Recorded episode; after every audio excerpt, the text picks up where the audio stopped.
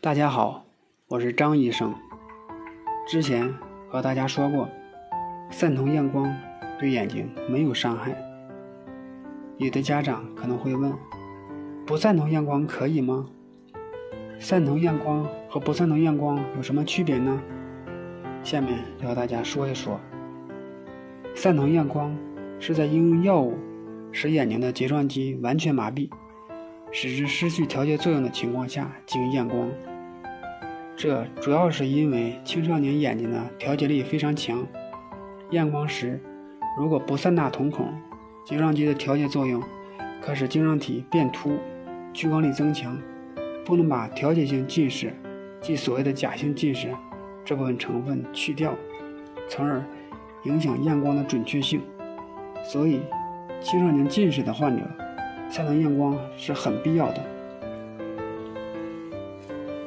散瞳验光主要用于以下的一些情况：十二岁以下的孩子，因为其调节的作用非常强，验光如果不散瞳，误差会非常大，看不出真实的近视的水平。十二到四十岁的。近视、远视或者散光的患者，原则上第一次验光不要散瞳。第二次验光时，如果度数改变的不是特别大，可根据原来的度数进行小瞳孔验光后进行加减。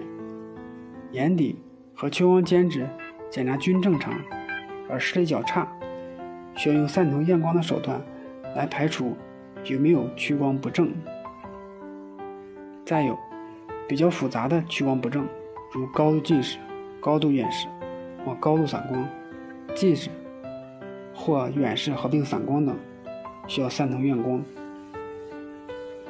青少年视力不稳定，视力有时候好，有时候差，怀疑为假性近视的人，这种人一旦散瞳，调节作用会消失，假性近视也会随之消失。那么，有哪些人不适合散瞳呢？首先是青光眼的病人，谨记散瞳验光。如果散瞳会诱发青光眼的急性发作。再有怀有青光眼的病人，检查发现前方浅、眼压偏高或存在正常值的高眼压者，都要非常谨慎的散瞳。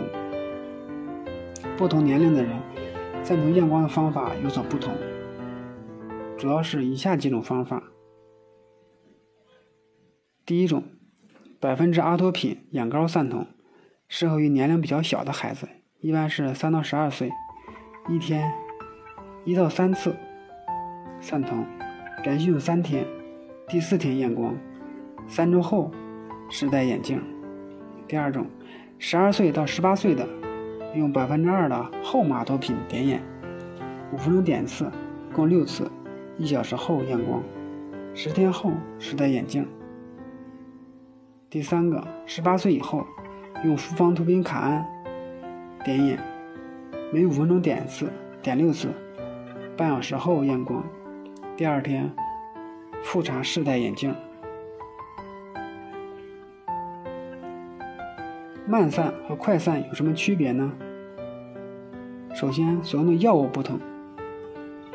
第二个作用的时间不同，快散一小时即可达到作用，六到八小时后瞳孔恢复正常；而慢散则为三天达到时间，二十一天后瞳孔恢复正常。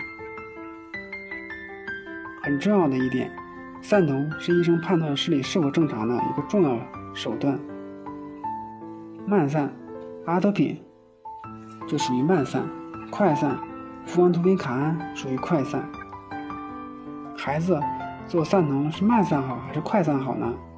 大部分十一岁以下的孩子，睫状肌的调节力比较强，不容易麻痹。慢散药品的麻痹作用强一些，所以一般建议使用慢散的方法进行散瞳。而十一岁以上的孩子，睫状肌的调节能力没那么强，所以用快散的方式散瞳也就可以了。再就是和大家再说明一下，散瞳对孩子的眼睛没有伤害。请家长们尽可能放心。